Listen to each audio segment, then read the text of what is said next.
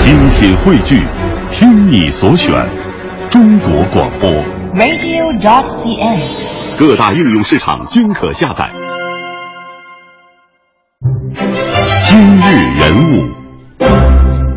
陈年啊，继去年主打是做好一件衬衫之后，今天在北京万事达中心，凡客 CEO 陈年又站上了讲台，在凡客2015年春夏新品发布会上，发出了一个口号，叫“做好一件 T 恤”，啊，衬衫到 T 恤，从意气风发到蛰伏反思，这是凡客 CEO 陈年过去四年的转变。有人说，凡客诚品已经将大厦将倾。陈年赌上了情怀的自我救赎，还来得及吗？啊，这个问的都很小清新啊哈、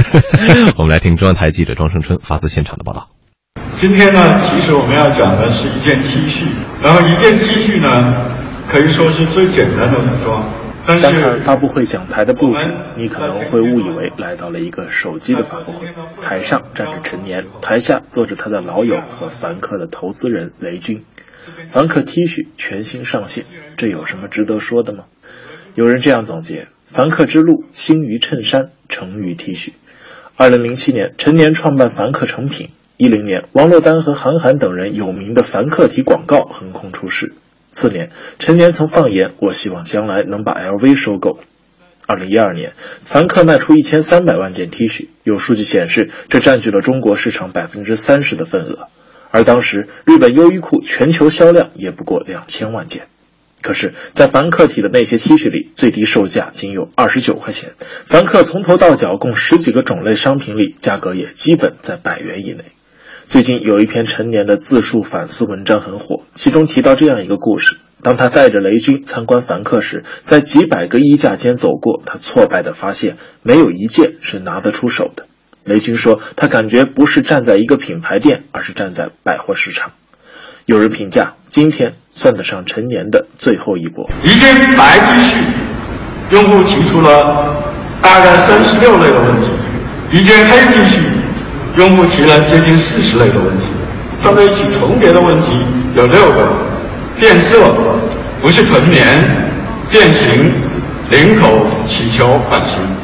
他用将近一个小时的时间介绍他最新的素色 T 恤，又用将近一个小时介绍他最新的印花 T 恤和背后的设计师团队。二十一年前，陈年初来北京，就在今天发布会举办地附近的农家院落脚。他想告诉大家，凡客要改变很多中国制造的共同问题，从认真做好一件事情重新出发。我看见了你，迎风而来。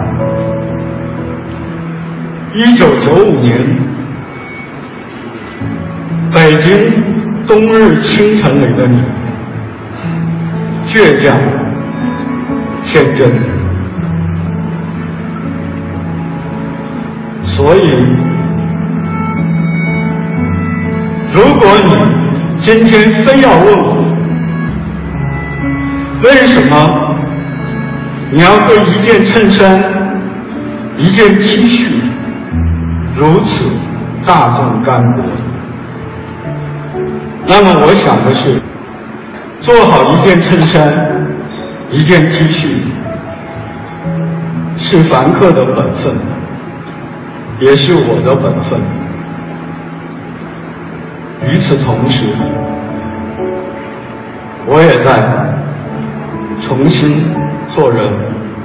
谢谢你们。在陈年的感性结尾之后，雷军操着另一番味道的口音站上讲台。这个我人生最倒霉的事情呢，是我偷了房客，从此之后我只能穿房客的衣服，所以我对房客的产品质量非常非常的了解。真的，几年前我真的也是痛心疾首。雷军说：“只要能把一件 T 恤、一条牛仔裤、一双帆布鞋做好就足够了。”可是这些不是电子产品，它能出得了发烧友吗？这样的陈年和凡客能够再次站起来吗？这个报道很有意思啊，嗯咱们一边听也一边乐，特别是刚才陈年这样一段非常感性的表 白，被雷军突然打断，使这味儿就变了。嗯呃，不过对于这个凡客呀，呃，有的朋友。呃，今天我们在讨论选题的时候，我们身边一位同事啊、也说不太了解，呃，想想不起当时这个广告了。我们说，哎，当时还是做的很火的，嗯，呃在很多的这个公交站、地铁站里，你可以对看到都能看见啊，嗯有韩某嗯，在这个广告上面穿了一件非常简单、印花很简单的衣服，上面写的凡客。对它大体的意思呢，也就是说我们的东西很便宜，但是质量呢很好。哎呃，尽管达不到奢华的标准，但是和奢华甚至有一拼。这就是我们的生活态度，这就是凡客这么这么一个状态。是，呃，我要不是因为这两天说到这个陈年，包括凡客再度复出啊，我还说实话，真是有点忘记这个品牌了。嗯，尽管当时我还曾经作为他的一位顾客买过一次衬衫，当时他那个 T 恤，你还记得多少钱 吗？呃，好像是三十八还是五十八，反正确实挺便宜的。嗯嗯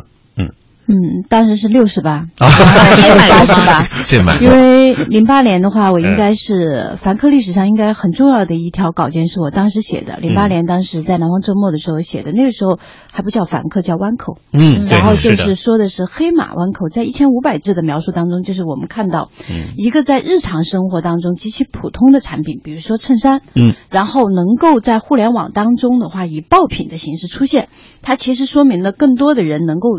接受网络消费。嗯那个时候我对们看到是的这话，样为了五块钱和十块钱，很多人可以重新注册一个名字，注册一个网络的账号。而那个时候的话呢，呃，当时卖衬衫的这些网站是可以拿十块钱嗯来分给各个给他引流的用户。嗯，那在互联网时代是一个非常大的大客户。对因是为平时大家只能拿个几毛几分的这种分成方式的，嗯突然来了这么大一个客户，于是互联网各个角落，嗯你能看到的地方都有都出现了，对而且呢又是基本的标配，对他们的标配就是什么呢？就是一沓袜子，对是哎的，，嗯帮你一下解决你的对袜子的问题，然后甚至帮你把一个星期的衣服给配出来。对是然后样这时候对于很多人而言，把一个星期的衣服配出来，我确确实实见过很多的 IT 男，就是比着那上面的那本 册子来，把自嗯照着己一个星期给配出穿来着。对，哎，照着买周一是什么？周二是什么？周四什么？周五，然后周六、周日该休闲了。嗯，那么这时候就真的是全部的，我自己消费的最多的是什么？是亲子装。嗯就是给孩子买的这个衣服，而且质量真的很好，因为它跟我们市面上看到的很多的这种服装相比的话，第一不够鲜艳，嗯我们都知道鲜艳用的这个染料是比较这个对孩子而言，包括甲醛啊各方面其实是超标的。嗯那从这种角度上而言，我就会觉得，哎，能够在孩子的产品当中如此低调的，其实是挺少的。嗯但另外一个方面，我们又会去想，为什么绕了这么多的路以后，他重新开始做爆品？对是他把路走错了吗？嗯显然不是。嗯因为陈年早年当时做卓越网的时候，嗯那个时候他能够把《大话西游嗯》这样的一个，就是我们那个时候市面上一部碟还属于七八十块钱消费的时候，嗯他把它做到五块钱，对做到十块钱，对然后成功的在一群大学生的这种消费当中，重新人们去找嗯《大话西游》的这种感觉。嗯，而且当时我记得就这一张碟，爆品